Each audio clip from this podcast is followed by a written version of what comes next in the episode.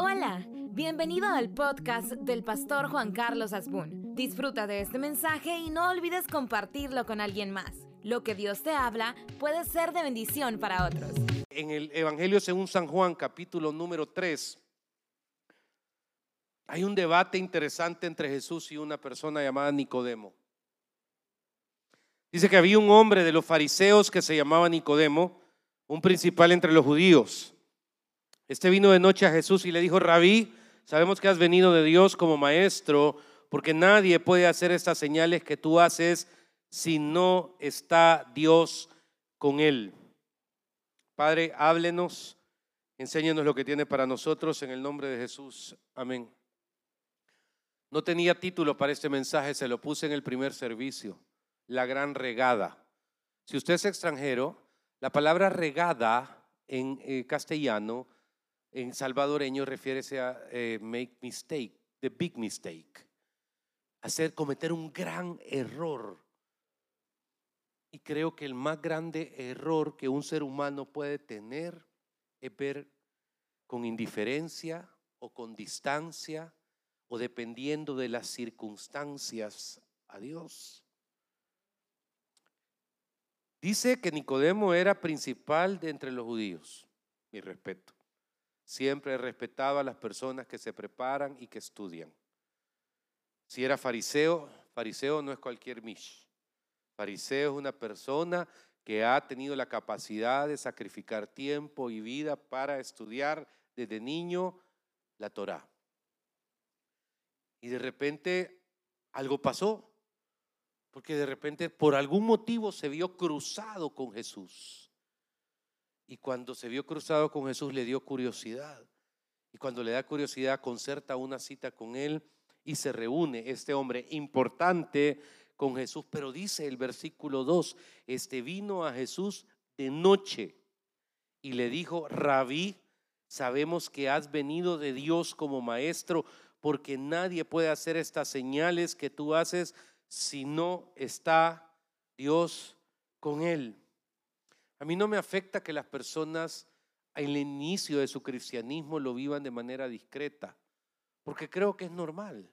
Creo que de repente hay circunstancias que no nos permiten poder desarrollar a plenitud nuestro cristianismo y podemos sentirnos avergonzados porque tal vez no tenemos los patrones de conducta correctos, tenemos hábitos inapropiados, sabemos que nos sentimos mal porque tenemos de alguna manera un estilo de vida complicado y siempre he creído que el ser humano, por más que me venga a decir lo contrario, tiene tres, tres vidas. La pública, la privada y la íntima. ¿Cómo así, pastor? Usted y yo tenemos tres vidas. La pública, la privada y la íntima. ¿Cuál es la pública? Las redes. ¿Cuál es la pública? La felicidad. ¿Cuál es la pública? La que queremos que otros conozcan. ¿Cuál es la privada? Pues es la que hay un grupo más cercano que conoce. No, hombre, si Juanca es eh, enojado, Juanca, no, hombre, si quién le aguanta el temperamento. No, pero el pastor es un hombre especial, sonríe, besa niños, aplaude, parece político. Y de repente, me explico, pero en la privada, insoportable, ¿verdad? Y la íntima o la personal es aquella que solo el espejo y yo conocemos. Siempre he creído que la grandeza del cristianismo, y nunca van a ser iguales, lo aclaro, nunca, nunca van a ser iguales. Pero ¿sabes dónde reside la grandeza del cristianismo? En que estas tres deben estar lo más cercanas posibles. Porque no es posible que en la vida pública yo sea pastor, ¿ok? Y en la vida privada sea, no sé, stripper. Ahí hay un choque. Inmediatamente usted se cuestionaría, ¿correcto? Ok, yo me cuestionaría. Pero cuando trato de traer mi vida privada a una línea, mi vida pública a esa línea y mi vida personal o íntima a esa vida, aunque no estén paralelamente rectas, lo más cercana posible es lo que el cristianismo hace. Y aquí es donde Un cristiano puede ser un excelente empresario, un cristiano puede ser un excelente padre de familia, un cristiano puede ser un excelente ser humano, lo que usted quiera, y, eso no le quita eh, entretenerse, ser feliz, hacer feliz a otros, pero es su cristianismo lo que tiene que ser la columna vertebral de todas las demás cosas alrededor de su vida. Porque usted y yo detestamos lo mismo, la hipocresía. La hipocresía es la palabra más incómoda alrededor de personas en este tiempo. La hipocresía es hacer entonces creer que el cristianismo es fallido, que la iglesia es fallida, que las organizaciones cristianas son fallidas, porque existimos individuos que no somos congruentes lo que vivimos con lo que decimos y con lo que hacemos. En el caso de Nicodemo, se vuelve manifiesto algo. Él tenía un interés. Y llega elogiando a Jesús y diciéndole sus cualidades. Pero luego en este versículo número 3 dice, respondiendo Jesús le dijo, de cierto, de cierto te digo, que el que no naciere de nuevo no puede ver el reino de Dios. Y a mí me parece bien interesante, estaba reflexionando mucho y mucho y mucho en qué quiere decir esto nacer de nuevo. Quieras o no, el individuo puede explorar cualquier área de su mundo, de su vida, tarataratarata. Pero Jesús le está diciendo a Nicodemo, tienes que tener un accionar alrededor de tu vida. ¿Para qué? Para entender de qué se trata el cristianismo. Yo sé que muchas veces la palabra el reino de Dios es incomprensible. Suena bien etéreo. Pero se lo voy a tratar de traducir así nivel Juan Carlos. Ok. El reino de Dios no consiste en esa foto milenial maravillosa de un león y una oveja pastando en un lugar que, que, se ve en el milenio. No. El reino de Dios consiste en, en el mundo actual, que para mí es una Troya completa, el poder mantener mis principios de fe, mi alegría, mi fundamento de vida y ver a Dios actuar y depender de Él a pesar de lo que la gente y las cosas digan que pasa. El reino de Dios es algo que cuando uno le entrega las cosas a Dios, ayer, mire, ayer tuve que renunciar a algo. Dos meses tenía estarle pidiendo a Dios un regalo de 25 años de pastor. Eh, la iglesia, el aniversario es el 8 de octubre de 10 a 12, culto único, Marcos Huida aquí en Quemuel. No lo vamos a hacer público, es for your eyes only, ¿ok? Aquí va a estar Marcos el, día, el día 8. Pero yo a título personal le he dicho, Señor, mira, yo quiero este regalo. No, no era ni para mí, no pensé que era un carro, una cosa. Era algo para mi esposa y mis hijas. Ayer tuve que renunciar a eso y le dije, Señor, ¿Sabes qué? Yo dos meses te he estado pidiendo, casi torciéndole el brazo a Dios, manipulando a Dios, haciéndole la doble Nelson a Dios. Señor, yo quiero eso, yo lo merezco. Son 25 años de pastorear, quiero ese regalo, que no sé qué. Ayer recibí una llamada y tienen que tomar una decisión, tienen que cerrar algo, ta, Entonces, no se puede, no se puede. Punto. Me dio una rabia, así enojado conmigo mismo, eh, y de repente ahí estaba en el primer culto hoy, sentado ahí por donde ustedes están. Y le dije, Señor, ¿sabes qué? En la administración, yo te entrego esto, porque por dos meses y medio yo te lo pedí y no se dio. Pero como yo dije que te iba a servir con ganas o sin ganas, yo dije que te iba a servir eh, con viento a favor o viento contrario, ¿sabes qué? Está bueno, porque mi mejor regalo de 25 años de pastoreo sos vos. Así que yo acepto el mejor regalo que sos tú. En ese momento, ahí, hoy en la mañana, es como que se desactivó un nudo, un conflicto mental que yo tenía sobre algo, que lo caso con lo que vos decís.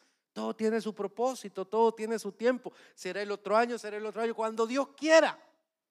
Pero realmente no me voy a privar de decirle a Dios, tú sos mi regalo. Por eso, ese es el reino.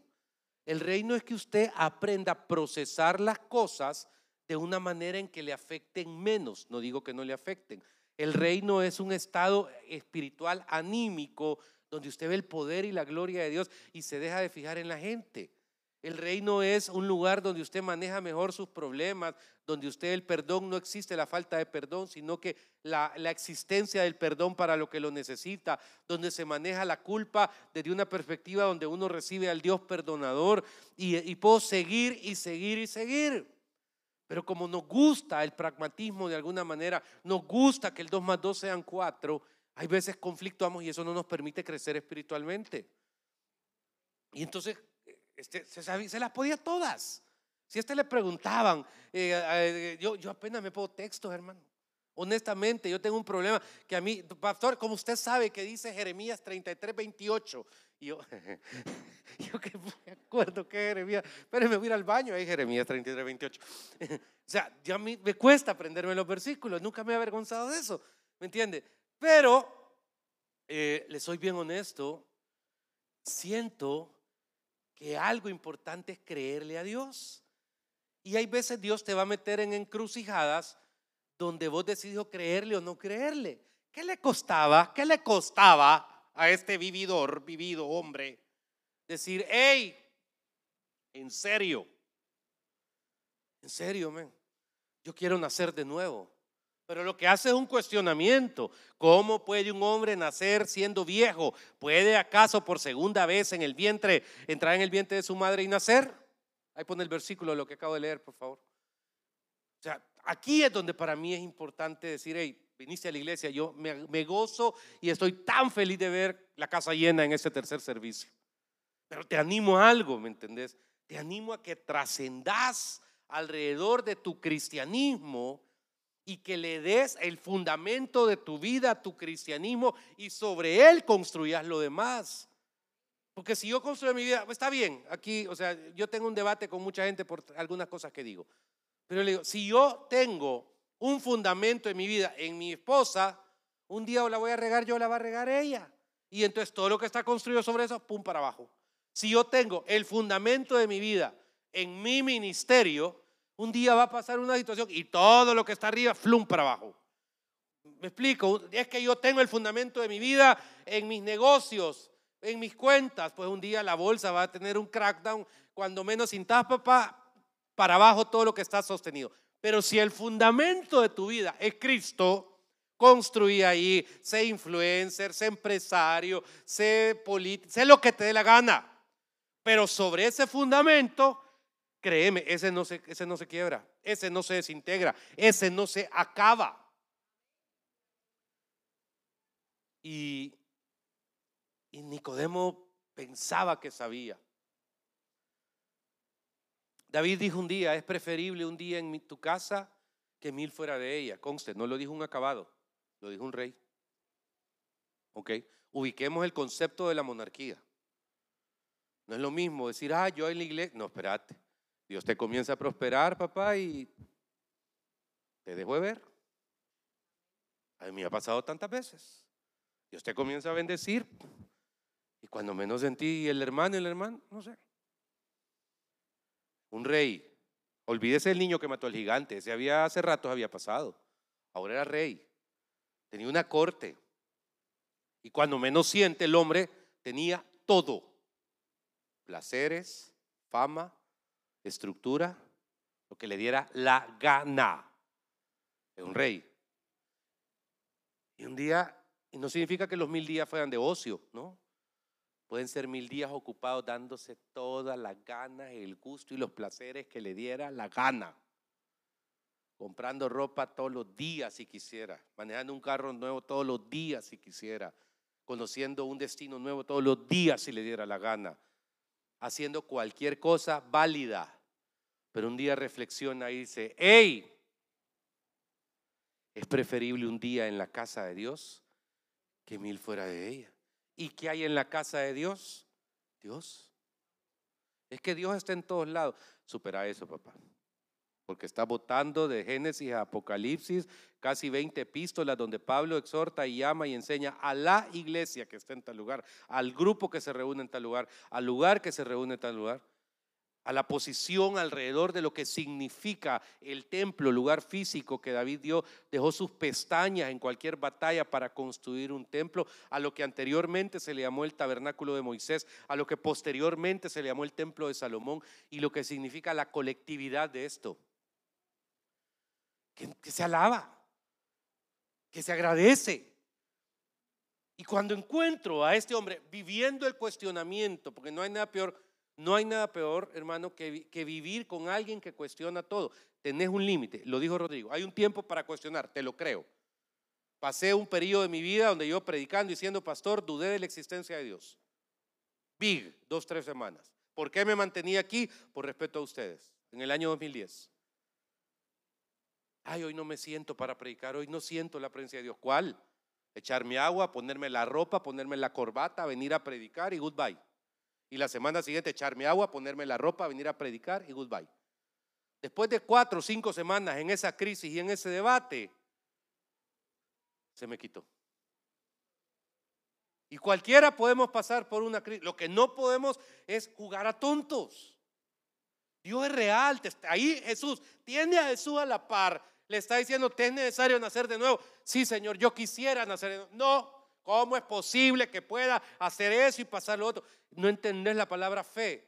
Y luego le vuelve a preguntar, hermano, y diciendo, respondiendo Jesús, dijo, de cierto le digo que el que no naciere del agua y del espíritu, me está hablando de una relación espiritual, de un vínculo espiritual, no podrá entrar en el reino de Dios. Yo, yo te vi correr ahí en la escuela alemana, ahí estudian mis chiquitas, yo sé lo yuca que es ahí, yo sé los esfuerzos que hay. Y ahí anda, dije, peludo va a la iglesia, dije, hay un día que te vi pasar por ahí. y entonces, y entonces, eh, ¿me entendés? Y, y, es un lugar donde podés dudar muchas veces de la existencia de Dios porque el sistema está diseñado para que no.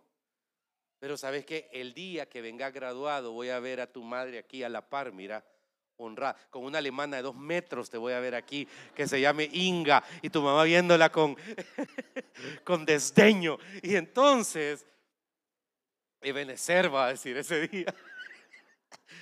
Y sabes algo, solo te voy a dar un consejo que se lo doy a todos. Aún en los momentos de angustia, lo voy a poner más salvadoreño, aún en los momentos de socazón, aún en los momentos de crisis, aún en los momentos de inaptabilidad, sea fiel. Sea fiel.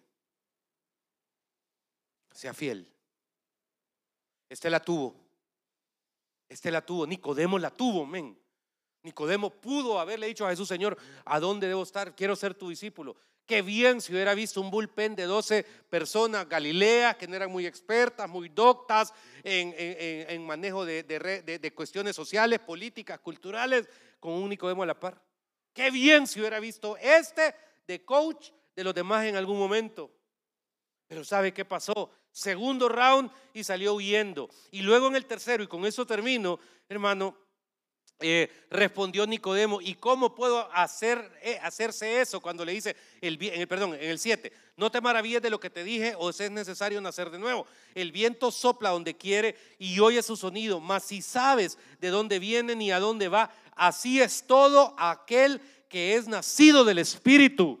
Respondiendo Nicodemo y le dijo, ¿cómo puede hacerse esto? De cierto, tercera vez que le dice, de cierto te digo que lo que sabemos hablamos y lo que hemos visto testificamos y no recibís nuestro testimonio.